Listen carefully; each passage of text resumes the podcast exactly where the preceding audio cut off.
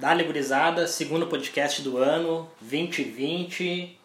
E como que nós começamos esse podcast?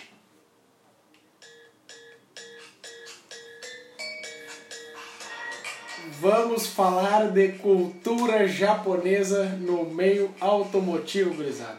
Nada melhor do que relembrar um pouquinho aí de momentos épicos, filmes clássicos e anos Dri- 90, né? Anos Driftão, 90. driftão, E anos 90 subir na montanha de cabeça, lado. né? Não E no como- final um americano vai lá e resolve tudo, né? Não É tem brabo. como não falar disso aí, né?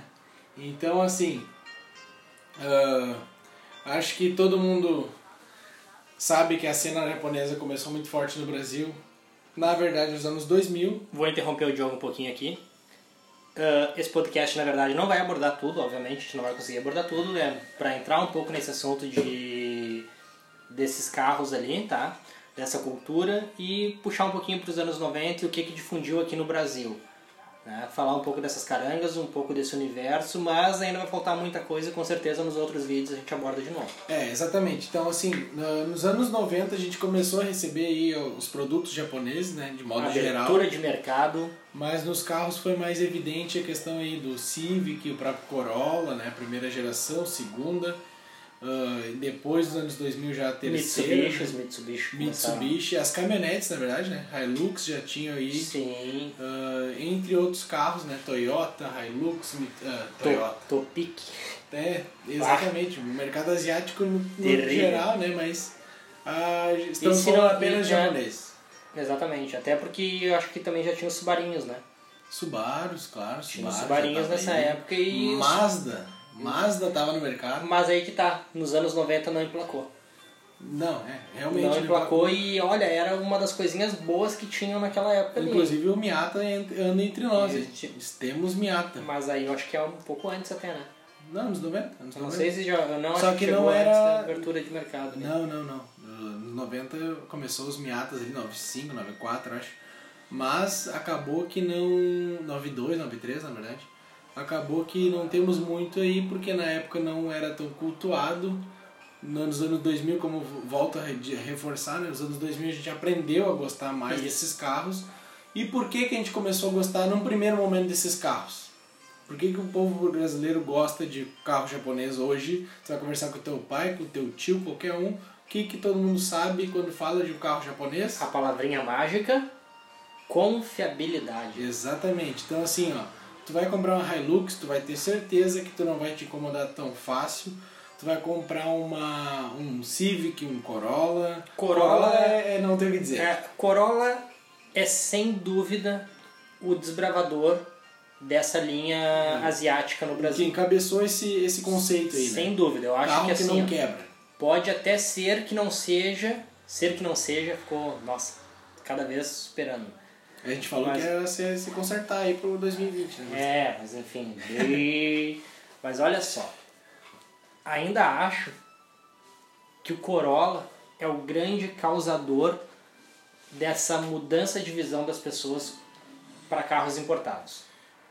Sim. Né? Porque, por exemplo, eu acho que uma BMW, uma Mercedes é tão confiável quanto, mas o medo não levava as pessoas a terem e também o acesso financeiramente falando. E de rede autorizada, né? A Toyota, Também, também. A Toyota, a Honda, todas as montadoras essas Também. que a gente conhece até hoje, que tá consolidado, já estão consolidadas no Brasil, elas vieram num momento, não só questão de mercado automotivo, tá? A gente vê isso em eletrônicos também, né? Sim, com Mas certeza. a, a rede japonesa, quando chegou no Brasil, tu, a gente tá falando aí do meados e final de, de, dos anos 90, eles chegaram muito forte a questão de assistência técnica para eletrônicos, né? E também a, a questão de rede de concessionárias para a linha automotiva. Então, assim, tu ter um Civic não era um bicho de sete cabeças, porque tu tinha mecânico nas maiores cidades, já tinha isso. Toyota, a mesma coisa. A Mazda pecou nisso, eu acredito. Eu acho que E a também a forma Subaru, a Subaru também, É. porém a Subaru E o acabou. acesso, eu acho que se tinha esses carros na época, falando de Mazda, assim, até mesmo dos próprios Mitsubishis ali, aquela primeira linha, os Eclipse e tal, eu acho que era um pouquinho mais restrito. Financeiramente, eu achava que, o, eu acho que, a impressão que eu tenho, o patamar para te ter um desses naquela época estava bem mais elevado. Sim. A régua era bem mais alta do que para te ter um Eclipse e para te ter um Corolla. É. Outra coisa que contribuiu. Até né? porque segmentos são diferentes, né? Exatamente. E com certeza, os segmentos são. é, Completamente diferentes. Mas o mercado japonês atendia isso também. Então- Tu tinha desde uma caminhonete a um carro esportivo, entendeu? Tinha. Tudo no Japão. E, E com a mesma confiabilidade. Exatamente. E é isso que tem tantos seguidores hoje fiéis à marca. Claro, também acho que no primeiro momento o pensamento de, de pai de família, tio, vovô, enfim, é esse. A confiabilidade não tem o que discutir. O japonês chegou chegando no mercado brasileiro. O brasileiro não gosta de fazer manutenção, a gente sabe. E É cultural. obviamente que a gente está falando do público não gearhead, né? o pessoal que senta a bunda no carro e sai dirigindo. A, manuten- a gente precisa de carros práticos para esse tipo de gente. O japonês acabou, o mercado japonês, o produto japonês acabou emplacando nesse. Tu sabe, Diogo, Nesse que nível. inclusive isso que tu traz agora, que eu concordo com a tua, a tua visão de que nós não temos a cultura ah, de fazer manutenção, é um dos motivos que eu vejo de muitas concessionárias ah, ainda nos tratarem apenas como compradores de carro para esse tipo de uso assim, não se preocuparem em trazer tecnologia. O que, que os caras têm na cabeça? Tipo, a gente tem que oferecer carro para esses caras aí que eles vão sentar a bunda em cima, botar gasolina e andar. Porque eles não vão trocar óleo, eles vão completar. Eles, se o carro começar a dar uma batidinha na suspensão, eles vão andar até quebrar. Enquanto tá quebrando, eu não mexo. A hora que quebrar, eu arrumo. Então É. eles começam a largar esses carros que se tornam apenas meio de transporte. E é por isso que eu gosto tanto de algumas montadoras que não nos tratam dessa forma. Lá que nos... nós de novo. Não, não vamos entrar nesse assunto. né? Mas então Sim, não, mas é, é uma, é um ponto de vista os- que eu aprendi a ter É. com o teu convívio. E os, tá bom? e os asiáticos já começaram, já entraram no sempre mercado fui- nos trazendo esse conceito de tipo, não, calma aí, meu. O que, que custa a gente colocar aqui um alarmezinho porque o cara não tá usando cinto? Qual é o problema da gente lançar o Corolinha aqui com airbag? Sim. Com ABS? O É. que, que se tinha nos anos, no, no meados dos anos 90 ali, no Não. Brasil? Não, assim, só lembrando, não que esses carros, tá?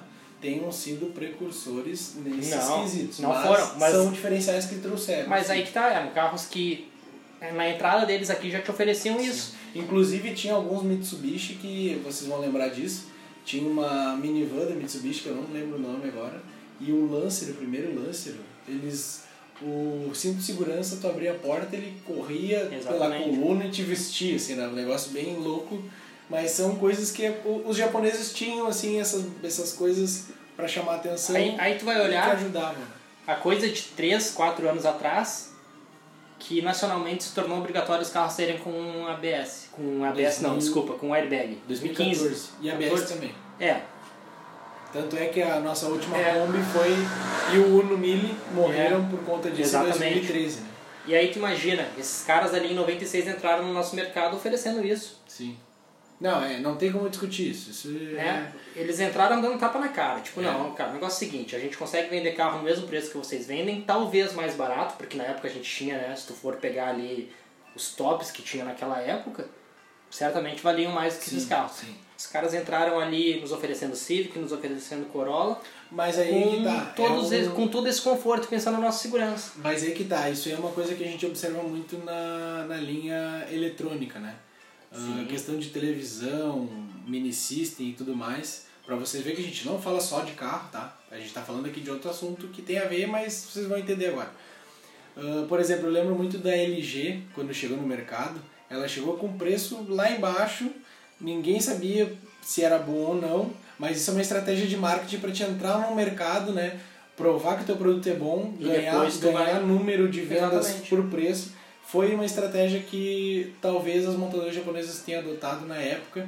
Hoje não é mais tão discrepante a diferença de um carro japonês para um carro com, de uma marca mais tradicional brasileira, né, que seriam as quatro maiores, Fiat, Ford, Volkswagen e Chevrolet. Mas tu vê aí sim carros com equilíbrio de, de preço aí, ah, porque são carros já consolidados. Então acho que essa estratégia nos 90 deu certo, principalmente pro Civic, que vendeu bastante, tu vê muito Civic anos 90. E eu acho que ainda Tu vê um pouco menos de Corolla, mas É. o Corolla acabou ganhando É. admiração. Exatamente. O Corolla, da confiabilidade dele. nesse segmento, pra mim, o Corolla é indiscutível. Exatamente. Embora não seja o meu carro favorito, né? Eu Teria ainda o 2013 em diante, aquele 22. teria, 02. e inclusive, Acho legal aquele carro. num podcast passado, É um do ano passado ainda, eu acho, nós estávamos comentando sobre os carros ali que a gente compraria, né? Eu não lembro se foi do ano passado ou se já foi no primeiro desse ano, agora Primeiro 2020. deste ano, Tá passando tão rápido já esse ano. Foi sobre IPVA aquele. E exatamente. E aí eu comentei que na época que comprei o Astra, eu cheguei a olhar o Alfinha e outro carro que eu fui olhar, Alfinha não, Alfão, não. Alfão, 56. 56 ali, eu cheguei a olhar dois Corollas. Eu olhei dois Corollas. Eu fui em. Acho que foi em São Jerônimo, Charqueadas, olhar um. Cheguei lá, o carro era um repolho, não gostei.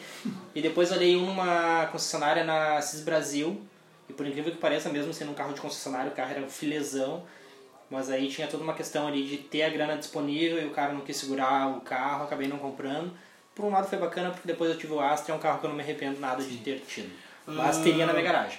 Saindo um pouco da linha de confiabilidade, né? Hoje a gente sabe que tem uma áurea, né? Deixando uma o Motorola de lado. É, existe uma magia em volta dos carros japoneses por um outro motivo que seria aí sim a parte da engenharia automotiva japonesa, tá? O que, que a gente quer dizer com isso? Hoje tu vê muito a palavra JDM, né? Que é ah, mercado japonês, né? O mercado doméstico japonês de, de carros. Então são carros aí do, do mercado. Desculpa a moto que passou aí voando. Que tem, às vezes tem racha de moto aqui, a gente tem no estúdio aqui. Atrás tem um autódromo, se vocês não sabem, de Ah, moto, corrida de moto. Mas ah, Às acho vezes tem uns protótipos também passando. que também é japonês, tá? Provavelmente era uma CG que passou aqui atrás. Ah, então, assim, também, por que não? Motos japonesas chegaram chegando nos anos 90, né? Honda, Suzuki, É. ah, Aí- Yamaha e moto é japonesa, desculpa. É. Moto, tu pode falar de Ducati, pode falar de É Harley, aí. mas o mercado esmagador é japonês. Exatamente. Não tenho o que dizer. E aí é aquilo, né, gurizada? Moto é Yamaha, o resto é Honda. É, aham. Vamos nessa. Vamos nessa. Enfim, vamos, deixamos a discussão duas rodas para outro podcast, tá? Isso aí vai vamos- dar mais pano pra manga. Vamos falar sobre isso sim, tá? O- nós dois, eh, eu inclusive tenho ainda moto, né? Mas nós dois temos carteira para andar de moto e também gostamos das duas rodas. Quem já Mas, andou de assim- moto é impossível não gostar e não ter vontade de repetir. É, é outra adrenalina, tá? É um negócio o vento, vento na cara é, é apaixonante. Isso aí. Então, assim, ah, sobre a cultura japonesa, saindo um pouco dessa linha de confiabilidade, por que que explodiu a cultura japonesa? No Brasil, como tudo acontece atrasado, né? A gente começou assim perceber mais após os, os filmes, né, da franquia Velozes e Furiosos. O primeiro já vinha com o Eclipse, né, na capa. Apesar de que o Eclipse é um carro mais americano do que japonês, ele foi voltado mais para o público americano do que o público japonês, só que é Mitsubishi, Não, então não adianta. A engenharia do É. carro é uma engenharia. Não tem muito o que dizer, né? Então o Eclipse com certeza chegou chegando aí, era um carro de jogador de futebol, tudo mais, E é um carro que parava o trânsito. e é um carro que até hoje vira pescoço na rua. Exatamente, Não o tem. Mazda MX-3 Um carro atemporal. lembra, mas o Eclipse é o Eclipse, né? Não, não, não. Mazda adianta. MX-3, Mazda MX-3, apesar de ter alguns V6 perdidos aí, É. a maioria é 1.6. Os né? NSX ali também. É. É, a gente na hora já lembra lá daquele punta-taco de mocassim. É, o NSX. Anos 90 foi muito feliz para a indústria japonesa. Né? Mas por que, que tudo isso aconteceu, tudo isso explodiu? A gente tem aí a cena do Velozes e Furiosos, principalmente o desafio em Tóquio, que se passa no Japão. A gente tem aí drift, a gente tem aí carros tuning que eram mais racing do que tuning, na verdade eles eram mais práticos para corrida do que só acessórios né, no carro, que era mais a ideia do tuning aí do Velozes Furiosos 1, onde a gente vê um Eclipse com cores vibrantes, neon, alguns body kits que não se justificam, rodas grandes e no Aquelas cores mais chamativas, os próprios laranjas, verdes, vermelhos, né, bem Neon iluminando os pés do, exatamente Ryan, Ocon, aerofóliozão. né? Exatamente. Isso é clássico de carro asiático. Pra aquele- andar em corrida reta. É, né? exatamente.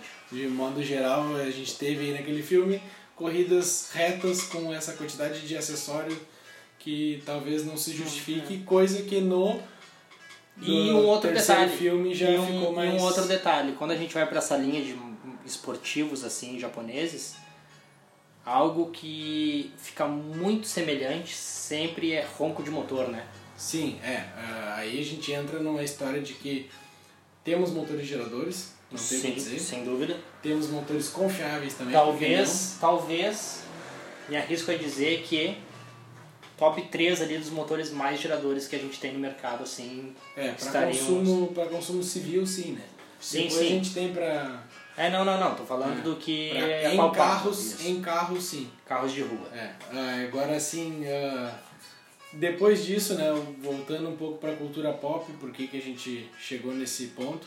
Videogame, né? A gente vê Ah. Gran Turismo é um jogo da Sony, que é uma marca japonesa e obviamente foi desenvolvida por japoneses, né, a Polyphony e tu vê que a maioria dos carros presentes desde o primeiro jogo até o, o Sport que a gente tem hoje e breve teremos aí o, o 7 ou 8, sei lá, o próximo Gran Turismo. A maioria esmagadora são carros japoneses, inclusive cansava de tu jogar esse jogo, a carreira, e tu ver o mesmo carro, só que anos diferentes ali, porque eles se apegavam muito nos modelos do mercado deles e não, não que seja algo ruim, né? Mas tu vê um Lancer Evo 2002, 2003, 2004, que é o mesmo carro, só que um foi lançado nos Estados Unidos com um nome, o outro foi lançado no Japão com um outro nome e outro na Europa com outro nome. Então eles botaram os três que são o mesmo carro, anos diferentes, mas enfim. Ah, Need for Speed, não tenho o que dizer. Need for Speed aí, eu acho que levantou muito também o nome de Skyline GTR, não tenho o que dizer. Ninguém conhecia o Skyline até o Need for Speed Underground chegar no Brasil. Começou a se discutir muito desse carro depois que ele chegou aqui. Que- Até então era um negócio meio E esse carro de tem. revista mesmo, né? Esse carro tem toda uma. né? Tem É, todo- ele, ele chegou Esse carro avacalhando si, com ele um daria carro um episódio só dele. Só dele, É. né? Esse carro chegou avacalhando com marcas gigantescas, modelos gigantescos. Carros que até Um então carro- eram doutrinadores absolutos e Ixi, apanharam é. feio E tudo isso porque ele tinha uma injeção programável de fábrica, uma atração. ele tinha uma suspensão programável de fábrica, a tração 4x4 na, na, na versão GTR, né? Um carro E- muito acertado de chão e aquele aerofólio E nada mais nada fazia menos milagre. que um 6 cilindros biturbo, né? Ali no debaixo do capô, então é, os 6 cilindros, é, o, tudo que a Nissan conseguiu desenvolver em cima daquele carro. A gente também tem aí, voltando ao Need ao Need for Speed, o Supra, né? E seu glorioso 2JZ, 6 cilindros biturbo também.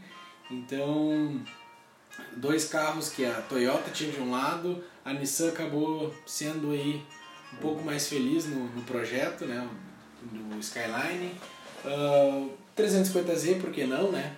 Também seis cilindros, porém em V. Até diria que aqui na nossa realidade é o mais comum. É o mais é comum. o que a gente vê. É o mais comum. Tirando o- os carros que a gente vê girando na rua e os, os IVTcão, né? É, que daí seriam carros mais domésticos, quatro Isso. portas, Não, é, sedãzão Que aí é os carros que caem aqui na nossa. Na nossa no comum. Aparece aí eventualmente um Civic hatch para vender, um Civic Coupé. E infelizmente não aparece os VTECs, né? Muito difícil.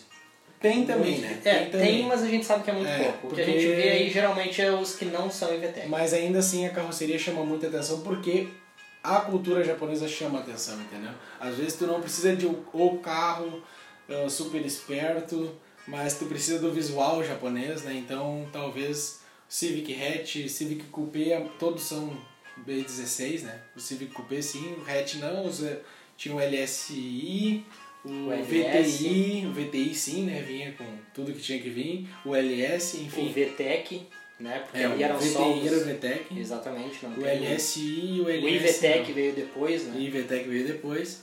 E os B16, né? O EJ, EJ6, enfim. Exatamente. E indiscutivelmente, eu acho que dessa linha automotiva aí, os motores mais geradores que a gente tem acesso.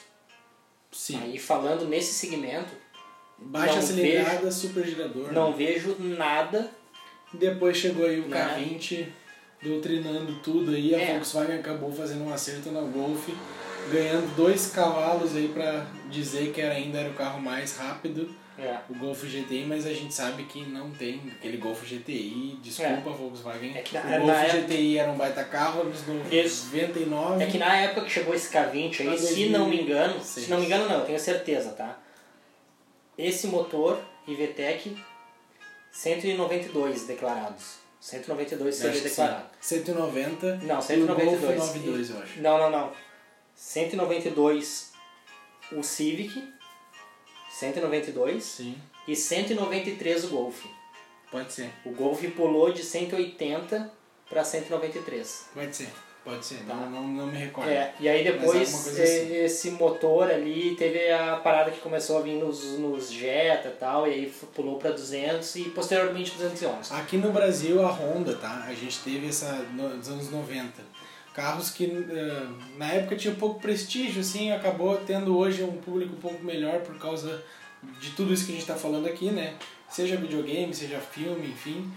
Ah, os Civicinhos, né? O Civic Hatch, o Civic Coupé.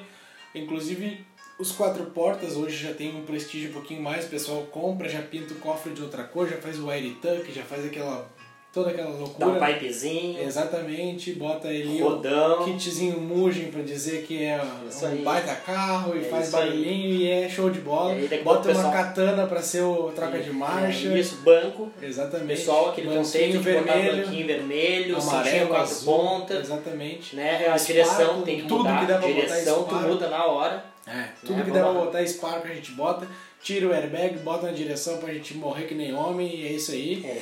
E, E tirando fazer essa- bater na casa dos tirando- oito pau, né? Tem que Exatamente. gerar oito pontos, senão não, não é civicão. Tirando essa, essa linha aí mais comum que a gente vê mais na rua, a gente também tem o que? Prelude, Rondinha Prelude, que tinha um VTECzão.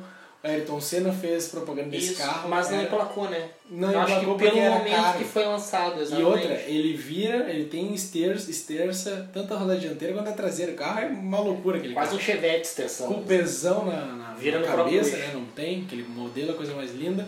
A Toyota veio aí com um conceito mais, mais conservador, que seria daí o Corolão, né? E é o que fez o nome até hoje dos asiáticos. E o Passeio, né? E E a, o Toyota sim, que era um coupezinho, também não emplacou muito, não era... Tinha um apelo esportivo visualmente, mas não andava Isso. tanto quanto os... Acho que os não emplacou Hondas, da né? mesma forma que os Kias, né? Que os Na Kiazinhos época, que é, o próprio Hyundai na época veio também, é, apesar de veio, não- mas chegou mal, né? Essa chegou tropeçando. Mas, não, mas daí a gente foge da cultura do- dos japoneses, né? Sim. Isso aí seria já... Já, exato. Mas é Coreano, asiático. coreano. Mas é asiático. É, asiático. Tá, tá- E, E- eu vou te dizer uma coisa, a engenharia dos caras é tão boa quanto. Acho que melhorou, Mas ainda. mas o Japão era, era, já era o que é nos anos É, 90. mas eu ainda vou te dizer assim. Opa, esse passou de, de, de- Agora passou trancado. Mas. Eu ainda acho que dentro da cultura asiática todos eles têm muito respeito, assim, a engenharia dos caras é muito boa. Sim, não, com certeza. Acho que são bem... ou- Inclusive hoje o mercado chinês já está chegando, chegando, né? Ah, mas assim, Subaru, não tem o que dizer, né? Não, Subaru é. É, os primeiros ainda não vieram 4x4, logo em seguida já veio alguns modelos 4x4, motorzão boxer, Perua. perua, né? A nossa Subaru empresa SW, ou Wagon, não sei como é que se chama aquela, aquele modelo, mas Eu acho que acho que chegou É. Como SD, eu Legacies- acho que chegou como SW. as Legacy já chegaram também. Legacy sabe que é uma coisa que se vê muito pouco na rua, mas é um carro muito Bem bacana legal, e cara, eu legal. teria facinho na minha garagem. Depois veio a Forester, ou Forester. não Mas sei. aí eu acho que já é depois, né? Já, É, já, é aí já é nova, 2000. Mas já é pegando um público mais família, que é um carro que, se bem explorado, cara, vocês têm que ver o que quer tocar aquele Não, carro. e essa Forester ela já é 4x4. Já, 4x4. E é um carro sleeper, tu olha assim, é de Sim, levar não criança na. nada. Não, é de levar criança Inclusive, a Legacy assim também. Exatamente, mas é de mas a Legacy ainda é mais baixa, um pouquinho mais comprida. É que o tu- Legacy tem, ele É. tem o sedã e tem a... Exatamente, a mas, mas ainda assim é um carro Mas que é mais familiar. é. acusa um pouco mais. Agora, esse não, esse é carro de botar filho, levar na creche e dá pra surrar os caras com a cadeirinha de bebê no banco de trás. A Mazda, daí a gente pode falar um pouquinho da Mazda, que seria ali os, os Mazda 676, 6... Não consigo lembrar. É, agora. não lembro agora, mas tem a Mazda, veio com alguns carros familiares também, o MX-3, por que não? E, inclusive, o MX-5 Miata veio algumas unidades aí. Mas Quem aí tem esse lá, feliz. bem meio dos anos 90. anos 90. E também Quem não emplacou. tem, não emplacou porque eu acho que não se tinha noção do que que era o carro, entendeu? Uhum. O pessoal acabava comprando cadete conversível e Escort conversível e não comprava um Mazda, que era uma incógnita na verdade, né? Sim. Mazda sempre foi uma incógnita. O pessoal comprava Porsche GSI. Exatamente. Hoje quem tem. Não, que não por questão fosse de carro- preço, né? Não, não que não fosse um carro também. bacana É. também, mas é Mas guardado o- as proporções é indiscutível. Mas hoje a gente. É porque hoje a gente tem um conceito diferente do que que é um Mazda do que era na época, né? Enfim. Mas aí que tá, será que todo mundo tem conceito ou só nós do universo Gearhead? Eu acho que não, eu acho que se pegar esse pessoal aí na casa dos. Bom, talvez seja preconceituoso isso que eu vou falar. Mas eu acho que ainda a gente não tem um. Essa cultura tá mudando e eu acho que a nossa geração tá vindo com essa mudança. Mas eu acho que ainda se pegar um pessoal um pouco mais da antiga, eles ainda escolheriam o, esses outros modelos de Ah, carro. com certeza, com certeza. Eu falo, eu falo que hoje o Miata tem o prestígio que tem na nossa visão, né? Quem conhece o carro, quem já viu esse carro em videogame, quem já viu esse carro em filme, sabe o que, que ele é. Então por isso que existe um público que corre atrás desse carro. Ele subiu o preço porque existe gente interessada, mas é aquilo, ele também é raro, enfim. Ah, menções honrosas aqui, bem rápido para a gente não se perder também no assunto e, e no tempo. Ah, Accord, não dá para deixar de falar, Honda Accord. Doutrinador. Legal esse carro, bem legal. Veio a versão coupé pro Brasil também. É difícil de encontrar, mas tem. A versão coupé bem legal. Muita gente pega para fazer esse esquema do JDM. Ficam os projetinhos bem legais. Veio alguns Civics, aquele ah, Targa, né? Que é um modelinho Targa. Ah, veio alguns CDX, acho que é. CX. Mas aí. Não, não sei se era CDX, não lembro agora. Que é um quadradinho falando. Honda, não lembro Isso. agora, mas é um carrinho bem legal. lembrava os Peugeot. aquele- Isso aí. Cara, não consigo lembrar. Não Cara, lembro agora, mas veio alguns aí. Quem souber a informação, manda pra Isso. gente, por favor, que eu não lembro agora. E seguindo nesse mercado asiático. Ainda não, uma, terminando as menções honrosas só. Eu ia fazer Toyota, Toyota Camry, não dá pra dizer que não, Sim. é um carro legal. Ah, outro carro, outra É moto eu ia- passando aqui atrás. É que eu ia O- fugir dos japoneses. Não, mas Eu ia o pegar um carro que eu gosto bastante. ali. Lexus, que é uma engenharia japonesa, e chegou chegando É, Aquele é que carrinho que carro vocês quebram no pano pra manga. Esse carro tem muito pano pra manga. Ele derrubou o Império Alemão, né? Esse, É. E, cara, Mas enfim. esse o carro é bacana, hein? E os carros andam muito. Mitsubishi Galant Que não me faz a cabeça. anda. Não. O Não, não, não, não, não. V6 Tudo não bem. faz a cabeça, beleza. Mas anda. Tudo bem, mas aí não, não me pega. E hoje, né, a gente tem aí a, Toyo- a Mitsubishi também. Na época não brilhou muito, mas acabou sim fazendo sucesso na América Latina, tira, com exceção do Brasil. O Lancer, que hoje temos no Brasil aí mais forte, ah, nos anos 90 chegaram, eram uns carrinhos bem legais. Dava pra fazer uns projetinhos bem legais com esses carros. A Mitsubishi acabou emplacando com a linha de caminhonete, a Pajero, a E que me L200. desculpem, mas os Lancers que a gente tem aqui, tirando um, são todos mentira, Não, a gente, qual um? né? Qual um? Qual é o topzão que a gente tem ali naquele segmento ali? Qual? Fala ali, aqui, que a gente Vamos tava ver. conversando agora. Ah, vamos ver o que, Que que é o dizer. único que tem. Eu vou te é dar um o... curtinho. Responde que eu te dou um curtinho. Não. Temos dois. Temos dois. Quais dois? Por que a dois? gente tem o... Vocês vão lembrar aí, pesquisem isso. O Evo, Evo. óbvio. Sim. Evo, não tem o que discutir. E temos um outro Lancer, dessa né, nova era do Lancer, que ninguém dá nada por esse carro e tá começando a despencar preço. É mais barato e é um baita carro. O Lancer Sport, aquele hatch, feia, traseira feia. Aquele carro, ele é um 2.0 turbo, motor do Evo, num carro bem mais em conta, bem mais barato. É o mesmo kit, mesmo engine, mesmo powertrain do Evo. Que Só que ele não tem dá, mais pra prestígio. que dá pra devolver o teu curtinho, tá? É um carro que tu vê muito pouco na rua. Exatamente. E peça de lanternagem dele Ah, sim. vai ser muito rola Ah, de conseguir. Mas tu acha que um para-choque de Evo é fácil de fazer? Hum, Mas é muito mais do que esse. Não sei. Sim. Não sei. Então. Um Evo é um Evo. Um Evo é um Evo. Tu vai achar paralelo, né? É. Porque Ah, tem mas- gente comprando Lancer eh, CVT pra botar a peça de Evo ali. Enfim, ah, é isso que a gente tinha pra falar no mercado japonês, gente. Claro, tem muito mais coisa pra falar sobre o Não, Japão. do dentro do próprio mercado Infinito. asiático. Não, Isso foi uma não- introdução isso, apenas. Isso tu não deixar só pro lado do, do japonês ali. Se começar a pegar a própria Hyundai, as outras montadoras, tem muita coisa bacana pra gente falar. Exatamente. Tem um carro que eu gosto bastante, que aqui tá barateando e é bacana, que é o Azirão, né? Sim. Motorzão V6 ali, eu acho que toda essa linha asiática ainda tem muito pano pra manga. Mas essa daí, gurizada, Dali Octano, 2020. E é só pra vocês terem uma ideia o quanto rende nossos assuntos, né? Claro que dá pra falar muito mais de mercado japonês ainda, a gente tem muito pra falar, tem inclusive sobre o anime do Initial D, né? Com o Hachiroku, por que, que o Hachiroku é o Hachiroku, o que, que é o Corolão Trueno, por que, que aquele carro quadrado tá no Need for Speed Underground 2. Não sei, não lembro se tá no 1, mas no Underground 2 eu tenho certeza que tá. E vamos assim fazer um podcast só sobre esse assunto aí ainda. Hoje era só pra, pra gente não passar em branco, vamos fazer aí uma temporada de ah, veias automotivas. Hoje foi a vez do mercado japonês que tem muita coisa pra falar. Tá, gurizada? Valeu aí. Ah, espero que vocês tenham gostado. Comentem, compartilhem, se inscrevam no nosso canal lá no, no YouTube. A gente está tentando trazer a melhor qualidade para vocês sempre. Dali octano na veia, queima a gasolina que é bom e faz bem pra cabeça. Dali Octano falou.